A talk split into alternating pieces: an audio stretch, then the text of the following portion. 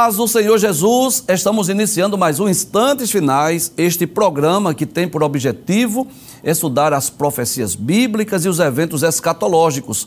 Muito obrigado por sua audiência, a você que é um telespectador assíduo da Rede Brasil de Comunicação, a você que é aluno dessa aula de profecia e de escatologia bíblica no seu lar. Que Deus te abençoe, que as bênçãos de Deus continuem sendo derramadas sobre a sua vida, sobre a sua família Seja muito bem-vindo aos instantes finais. E eu gostaria de lembrar mais uma vez o número do nosso WhatsApp, que é o 994661010. Caso você queira enviar uma mensagem, uma pergunta, talvez uma crítica, uma sugestão, uma opinião para nós, enfim, fique à vontade. Saiba que a sua opinião é muito importante para nós. Se você está acompanhando diariamente o nosso programa, você sabe que nós estamos estudando sobre profetas e profecias. O nosso objetivo nessa temporada, traz a tela, por favor, isso, é nós trazemos um resumo do ministério profético. Estaremos estudando tanto os profetas orais quanto os profetas literários. Então, de forma mais específica, nós estamos estudando sobre o ministério profético do Antigo Testamento. Nós já tivemos oportunidade de estudar sobre o ministério profético de Samuel. E eu espero que você tenha gostado destes programas. O nosso desejo é que o Espírito Santo de Deus tenha falado à sua vida, ao seu coração, como tem falado ao meu, não é? E no programa anterior, nós iniciamos o estudo do ministério profético de Natã. Nós, inclusive, dissemos né, que Natã serviu como um conselheiro do rei, do rei Davi assim como o ministério de Samuel foi ocorreu durante o, reinado de Saul, podemos dizer que o profeta que estava mais próximo a Davi foi exatamente Natã, que era não só um profeta do Senhor, mas também um conselheiro de Davi. Inclusive, no programa anterior, nós vimos né, que Davi tentou no seu coração construir um templo, e até o profeta Natã, como conselheiro, né, disse a Davi que ele fizesse conforme estava no seu coração.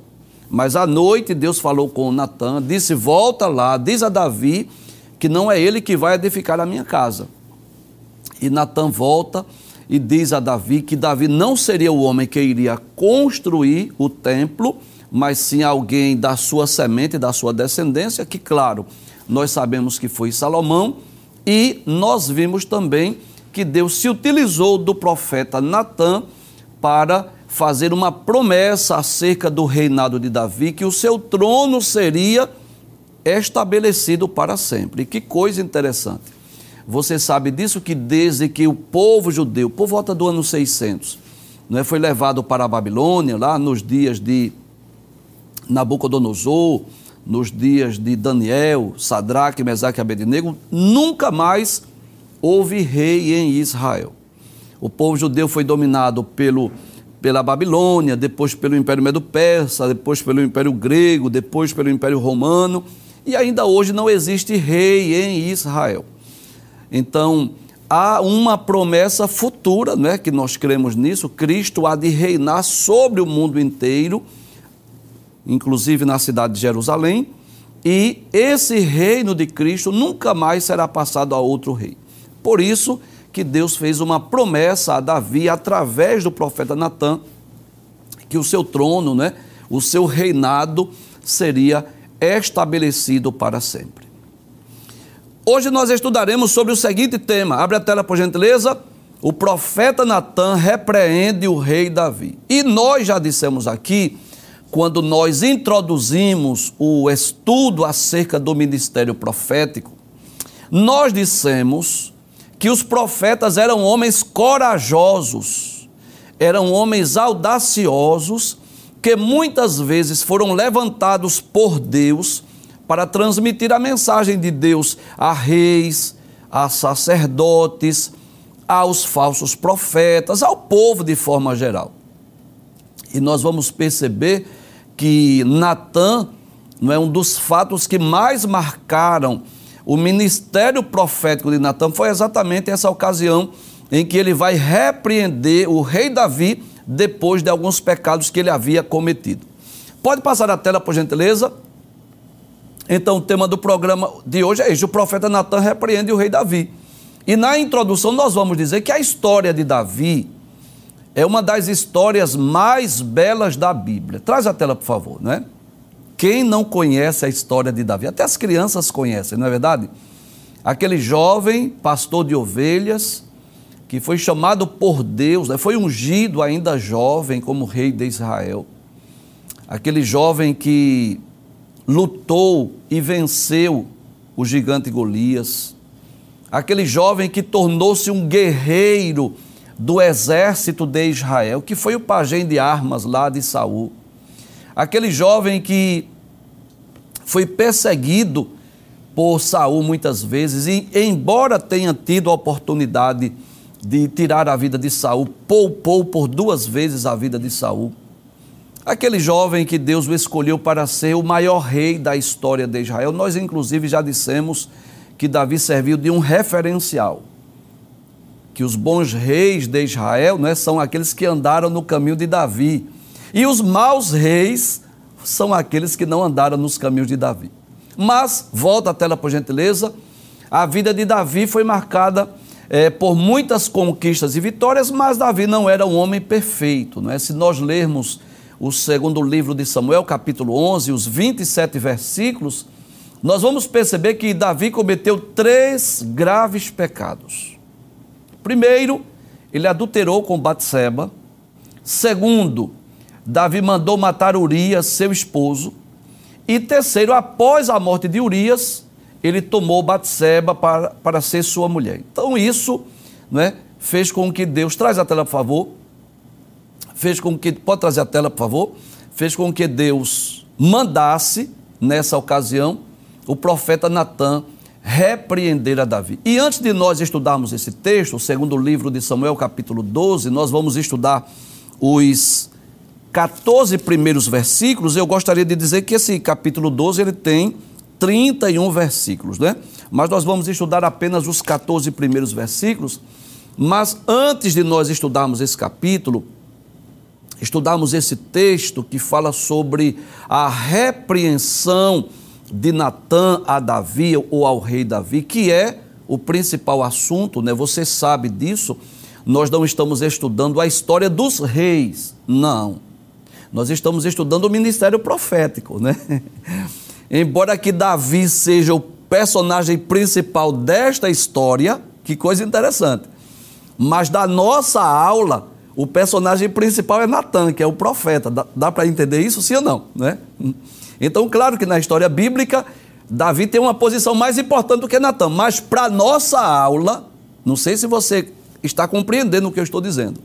O mais importante é a função de Natan repreendendo o rei Davi, porque estamos estudando sobre o ministério profético de Natan. Então, antes de nós estudarmos esse capítulo de número 12, que tem por epígrafe Natan, o profeta, repreende a Davi, nós vamos comentar, nós não vamos ler, mas vamos comentar o capítulo de número 11, que trata exatamente dessa ocasião que Davi comete um adultério e um homicídio. Então, se lermos o capítulo 11 do segundo livro de Samuel, nós vamos perceber que o rei Davi mandou Joabe, não é? juntamente com o exército de Israel, destruir os amonitas que eram os inimigos do povo de Deus. Então Joabe estava lá à frente do exército, pelejando, guerreando contra os amonitas. Mais detalhes, Davi não foi à guerra, Davi ficou em Jerusalém. E numa determinada tarde ele foi para o terraço do palácio real. E lá do palácio ele viu uma mulher que estava tomando banho. E aquela mulher chamou a atenção de Davi, porque era uma mulher muito bela, muito bonita. E Davi chamou um dos seus servos e perguntou quem era aquela mulher. E o seu servo lhe disse que ela era casada, o seu nome era Batseba e que ela era esposa de Urias. Inclusive, Urias era um dos soldados que estava lá na guerra pelejando pelo exército de Israel. E Davi mandou buscar a Batseba.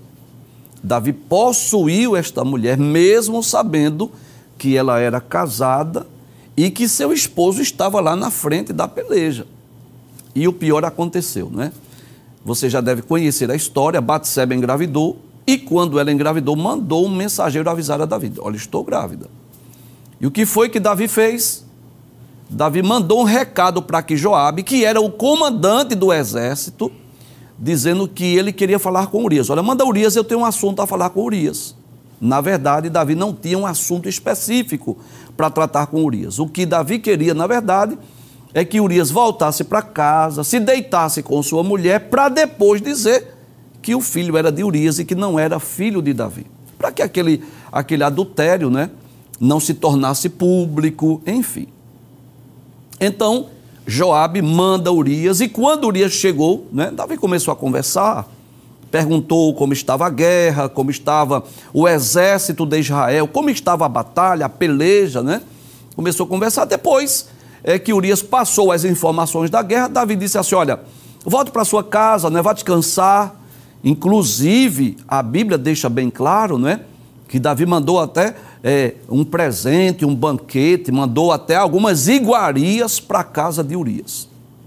Detalhes: Urias não foi para casa. Passou a noite ali com os servos de Davi, próximo né, aos portões do palácio real. Quando é no dia seguinte, Davi soube que Urias não foi para casa e ele mandou chamá-lo, né? Perguntou por que, por que é que ele não foi para casa passar a noite, né? Na sua casa com a sua esposa, né? Depois de haver ficado tanto tempo né, longe dela. E Urias, que era um, um homem fiel, disse assim: Olha, como é que eu poderia entrar na minha casa, né, comer, beber, descansar, dormir tranquilo com minha esposa, enquanto eu sei que a arca do Senhor, os soldados de Israel estão acampados ao ar livre no campo de batalha? Veja a fidelidade de Urias. Ele reconheceu que não deveria voltar para casa para né, descansar, dormir, ficar lá tranquilo, porque ele lembrou-se da arca da aliança que estava à frente da peleja, lembrou-se do exército de Israel.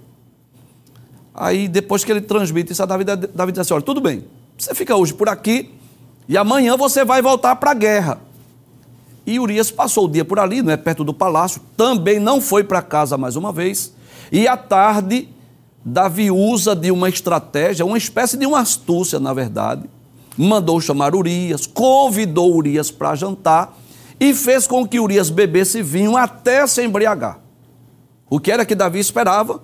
Que depois que ele estivesse bêbado, embriagado, voltasse para casa. Mas mesmo assim, Urias não foi para casa, não foi deitar-se com sua mulher, como Davi esperava, passou a noite mais uma vez ali, nos portões do palácio, e no dia seguinte, Davi mandou que Urias voltasse para o acampamento e mandou por, pelo próprio Urias, por suas próprias mãos, uma carta para ser entregue a Joabe. E qual era o teor, o conteúdo dessa carta? A carta dava ordens para que Joabe, que era o general, né, o chefe do exército, o comandante do exército de Israel, colocasse Urias na linha de frente do combate em uma posição estratégica, em uma posição perigosa, para que ele fosse morto. E assim fez Joabe. Ao cercar a cidade, não é? Joabe colocou Urias em uma posição bem perto da cidade, onde teria que enfrentar os inimigos mais fortes, e assim Urias foi morto junto com outros soldados de Israel. Veja que um abismo chama outro abismo. Como se não bastasse o adultério de Davi, como se não bastasse o plano para matar Urias, outros soldados de Israel foram mortos também. Então Joabe mandou um mensageiro né, levar a Davi o relatório né, sobre o andamento da batalha e informou de uma forma muito clara, muito específica, que Urias havia sido morto na peleja juntamente com outros soldados. Como quem diz assim: Eu cumpri a tua ordem. E quando Batseba soube né, que seu marido Urias havia sido morto, ela chorou, né? Passou aquele período de luto e depois que passou o luto, Davi mandou buscá-la e tomou como uma de suas esposas. E é por essa razão que Deus vai e manda o profeta Natã repreender o, o rei Davi. Dá-nos a entender que Davi estava como que com a mente cauterizada, como se ele não tivesse percebido o quanto aqueles pecados havia desagradado a Deus. E aí Deus se utiliza de Natan para ir repreender a Davi. Só que essa história não é uma história belíssima, que o profeta Natan ele vai contar uma história. Ele vai contar uma parábola, não é? Ele vai falar acerca de dois homens, um rico e outro pobre, para ver exatamente qual seria a reação de Davi. E depois que Davi dar a sentença, depois que Davi diz o que deveria ocorrer com esse homem rico, é que Natan diz assim: Este homem és tu. Vamos estudar essa história? Volta a tela mais uma vez. Então, nós vamos estudar esse momento, essa ocasião que marcou a vida de Davi, mas principalmente o ministério profético de Natan, este profeta corajoso, audacioso que foi usado por Deus para repreender o rei de Israel. Ou por que não dizer o maior rei de Israel? Passe a tela, por gentileza. Aí o Senhor enviou Natan a Davi. Foi Deus quem disse assim: Natan, vai lá e fala com meu servo. Diz a ele quais serão as consequências do seu pecado. E entrando ele, ele quem? Natan, Davi disse assim: Olha, ele começa a contar uma parábola, uma história. Ele diz assim: Havia numa cidade dois homens, um rico e outro pobre. Traz a tela. E aí eu queria que você me ajudasse. Nesta parábola, quem é o homem rico? Isso, Davi. Quem é o homem pobre? Parabéns, Urias. Então, com a sabedoria que Deus deu a Natã, ele não chega de imediato dizendo assim: Olha, Deus viu. Poderia fazer isso, claro, ele, como profeta de Deus, poderia. Mas Deus queria também dar a Davi a oportunidade de ele reconhecer o seu erro, o seu pecado. Então ele conta essa história de dois homens, um rico e um pobre. E nessa história, nessa parábola, o homem rico representa Davi e o homem pobre representa é, representa Urias, o esposo de Batseba. Passa a tela, por gentileza. No versículo 2 diz assim: O rico tinha muitíssimas ovelhas e vacas. Professor, o que representa essas ovelhas e vacas? Traz a tela. Na parábola, as ovelhas e vacas representam o harém do rei.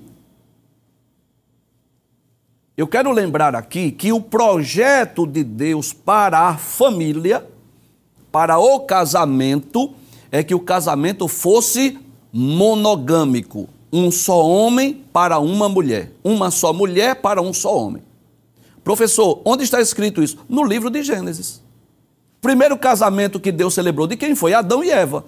Quantas mulheres Deus deu a Adão? Só uma.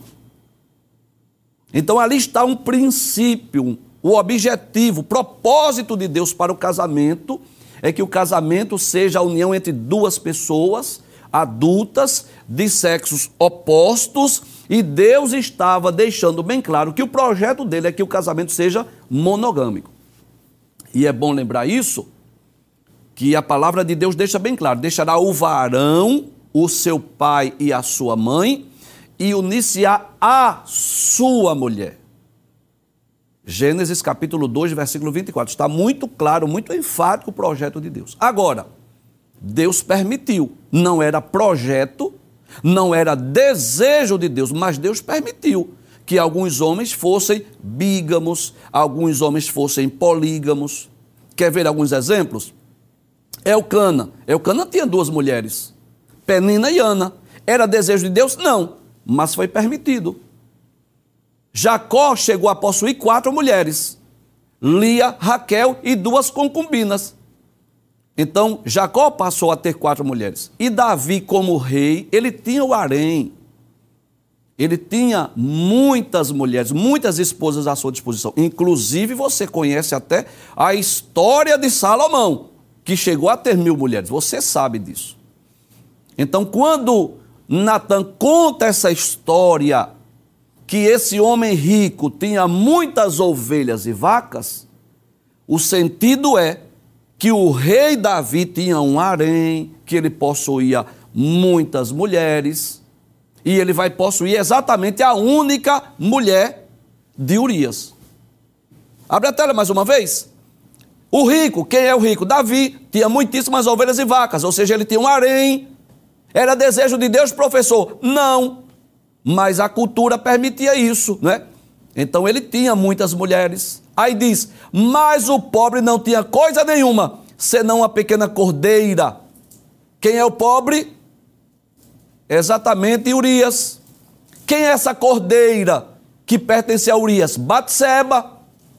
Aí diz que ele comprara e criara, e ela havia crescido com ele, não é?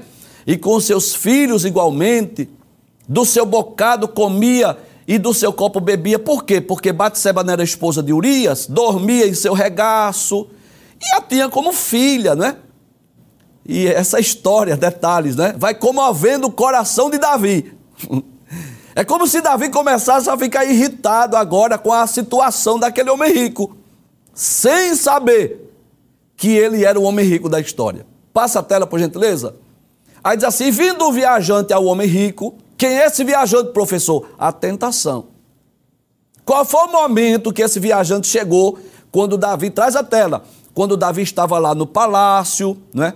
Passeando no palácio, que viu Batseba tomando banho, foi a hora que o viajante chegou. Que viajante é esse? O tentador, a tentação, né?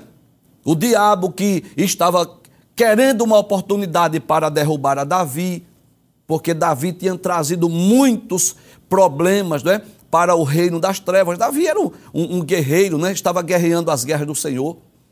Então, esse viajante aí, eu posso dizer que tanto representa o próprio diabo ou representa a tentação. Abre a tela, por favor. E vindo o viajante ao homem rico, quem é o viajante? O diabo ou a tentação.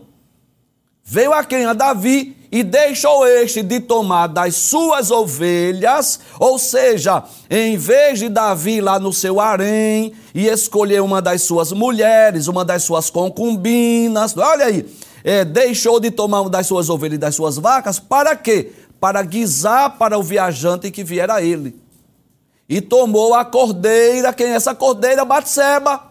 Tomou a única cordeira do homem pobre e preparou para o homem que viera a ele. Ou seja, Davi, ao saber que Batseba era casada, ao saber que Batseba era esposa de Urias, ao saber que Urias estava à frente da peleja, não deveria possuir Batseba.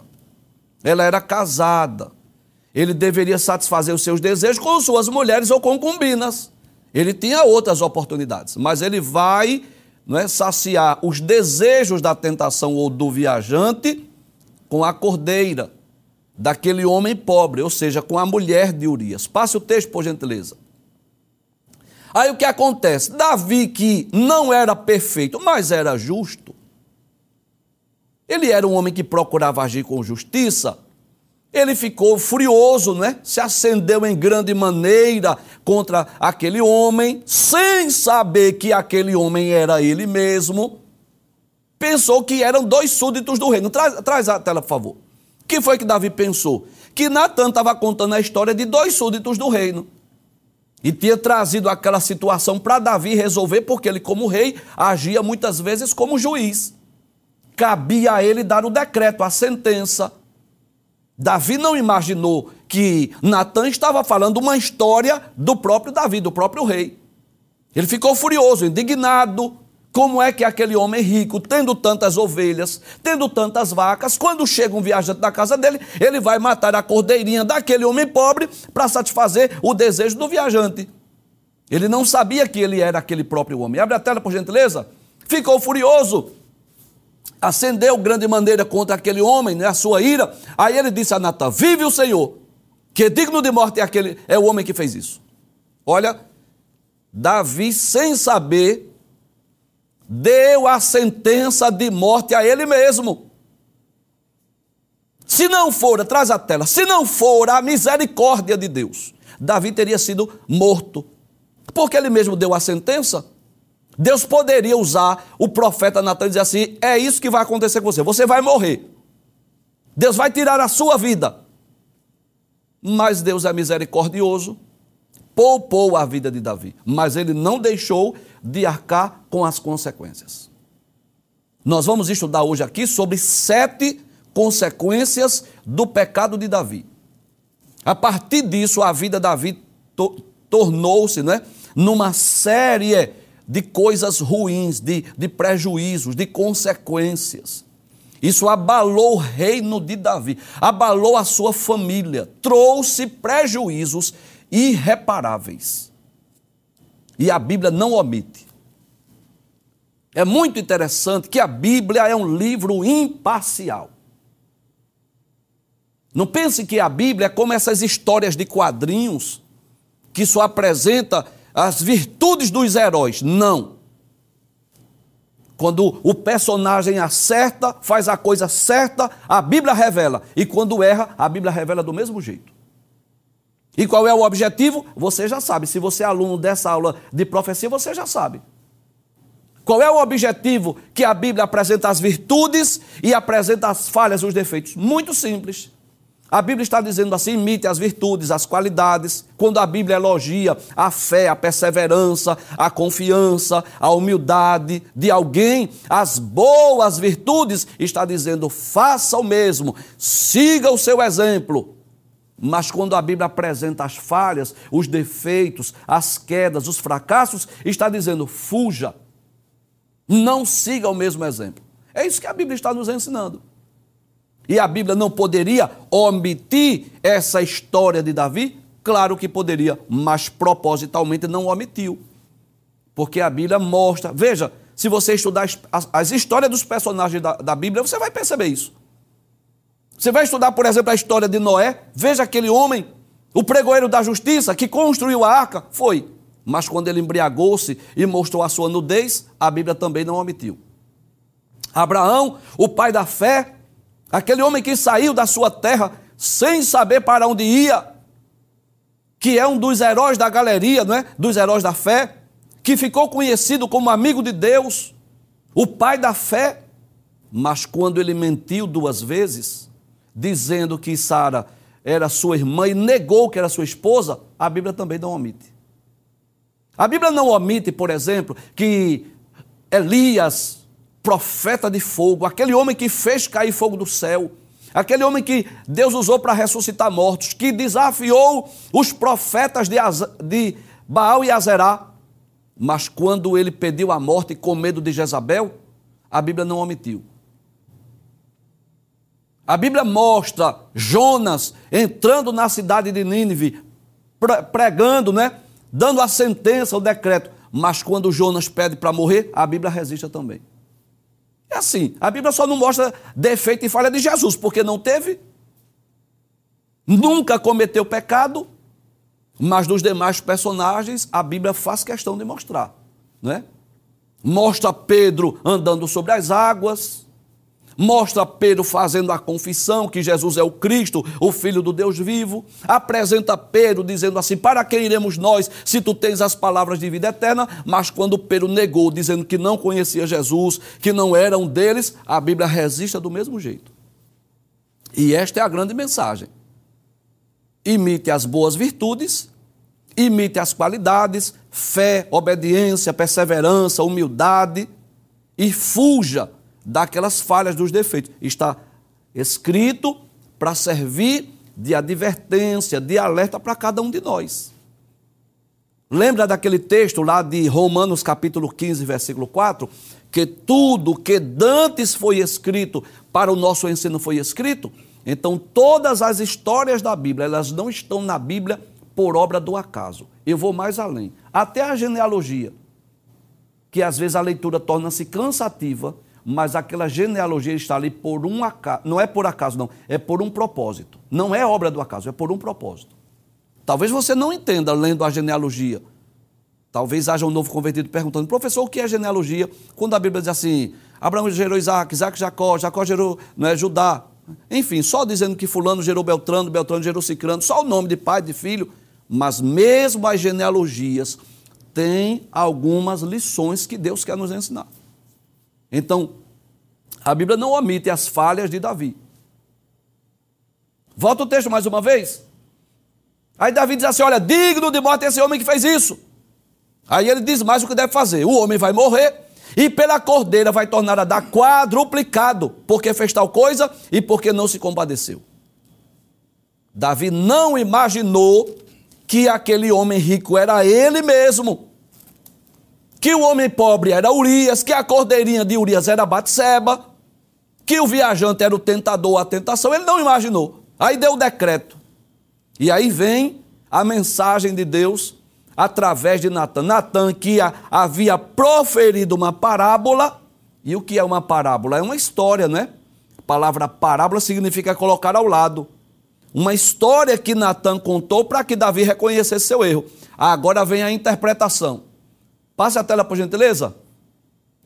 Aí Natan vai interpretar a parábola agora. Diz assim: Tu és este homem. Assim diz o Senhor Deus de Israel. Aí Deus vai trazer a lembrança, a memória de Davi, o que Deus havia feito com ele. Deus diz assim: Eu te ungi rei sobre Israel e eu te livrei das mãos de Saul. Olha que coisa interessante. Traz a tela. Você sabe disso. Que Saul vivia com um exército à procura de Davi. E não conseguiu matá-lo. E por quê? Deus deixa bem claro. Foi eu que livrei. Fui eu quem te livrei das mãos de Saul. Eu te ungi, eu te livrei. Deus estava trazendo a lembrança de Davi, a memória de Davi, os benefícios, os privilégios. Passe a tela, por favor. Aí diz assim: E te dei a casa de teu senhor. Quem era o senhor de Davi? Não era Saul? Deu a casa, o palácio, que agora era de Davi. E as mulheres de teu senhor em teu seio também te dei. E a casa de Israel e de Judá. Por quê? Porque o harém também ficou para Davi. Ele pôde escolher as mulheres que ele quisesse. Olha aí. E Deus diz através de Natan: e se isso é pouco, mais te acrescentaria tais e tais coisas. Traz a tela. É como se Deus dissesse assim: se você está achando isso pouco que eu fiz com você, você lá atrás das ovelhas, rapaz, cuidando de ovelha, eu fui te buscar, eu mandei Samuel te ungir, eu te dei livramento, eu te, eu te fiz vencer Golias, eu te fiz vencer as batalhas, eu te fiz rei, eu te dei um palácio, eu te dei um harém, você com muitas mulheres. Isso é pouco, se você está achando pouco, eu poderia fazer mais. Passe o texto, por favor. Aí diz assim: Por que, pois, desprezaste a palavra do Senhor, fazendo o mal diante de seus olhos? Porque Davi conhecia a palavra, conhecia a Bíblia, sabe que Deus não aprova esse relacionamento. Aí Deus, aí Deus usa o profeta Natan para trazer detalhes agora. A Urias, o Eteu, feriste a espada. Traz a tela. Embora que Urias tenha morrido à frente da peleja, mas foi Davi que mandou Joabe colocá-lo lá coloca ele lá num lugar estratégico, ele seja morto. Davi queria tirar a vida de Urias. Então, o responsável pela morte de Urias foi o próprio Davi. Ele foi o mandante do crime. O mentor intelectual e o mandante do crime.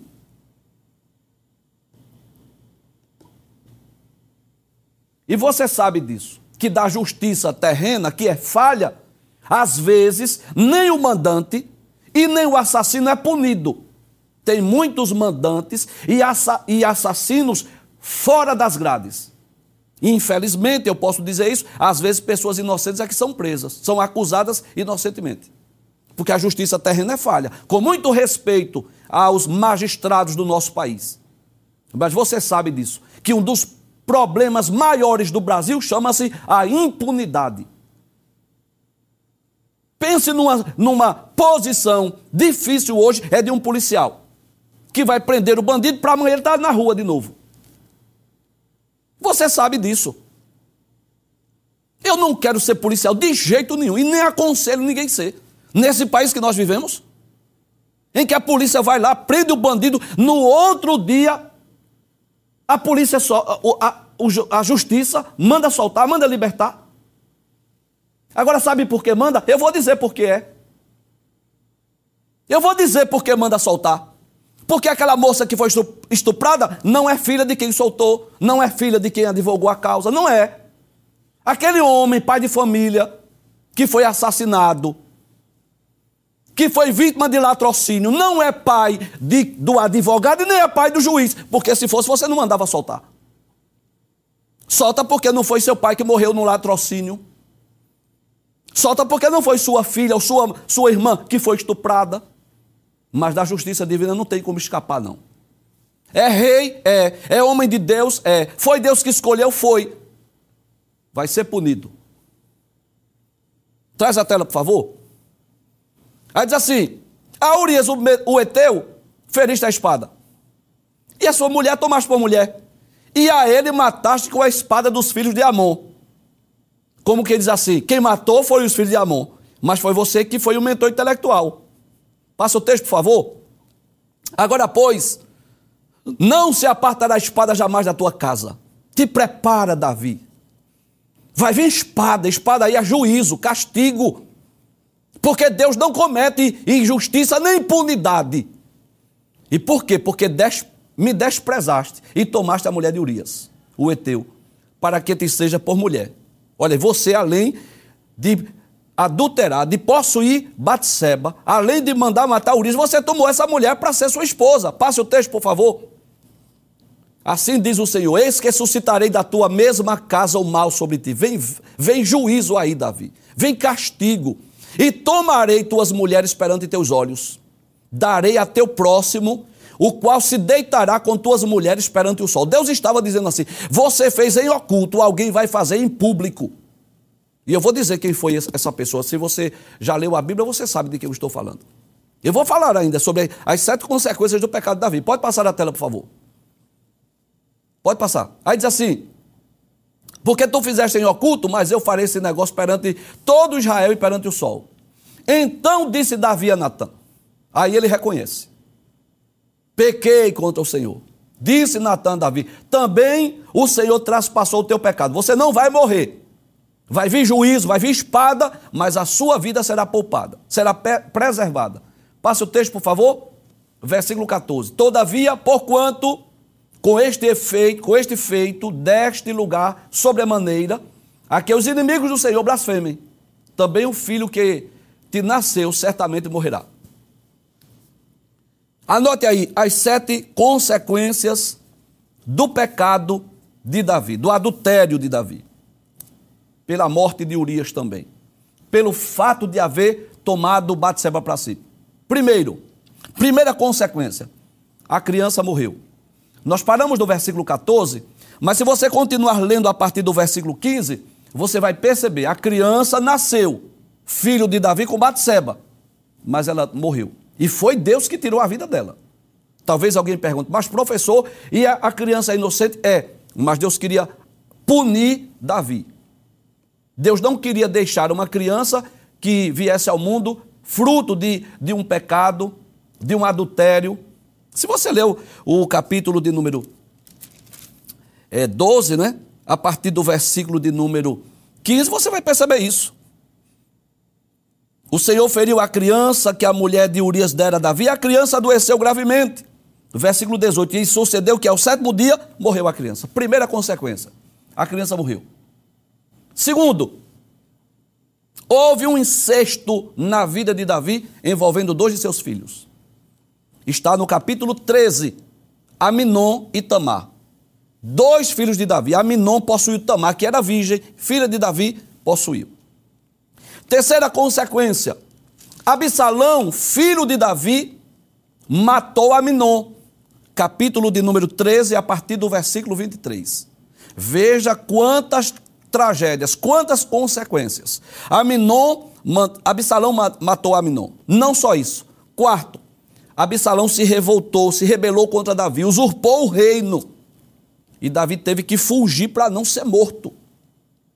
Quinta consequência: Absalão possuiu as mulheres de seu pai em praça pública. Isso está no capítulo 16, a partir do versículo 20. Sabe o que foi que Absalão fez? Possuiu as mulheres e concubinas do rei Davi na praça pública. Montou uma tenda e fez isso em público, como Deus havia dito através de Natã. Sexta consequência. Capítulo 18, versículo 9 a 18. Joabe mata Absalão. E quem era Absalão? Filho de Davi. Isso trouxe pesar, tristeza, dores ao coração de Davi.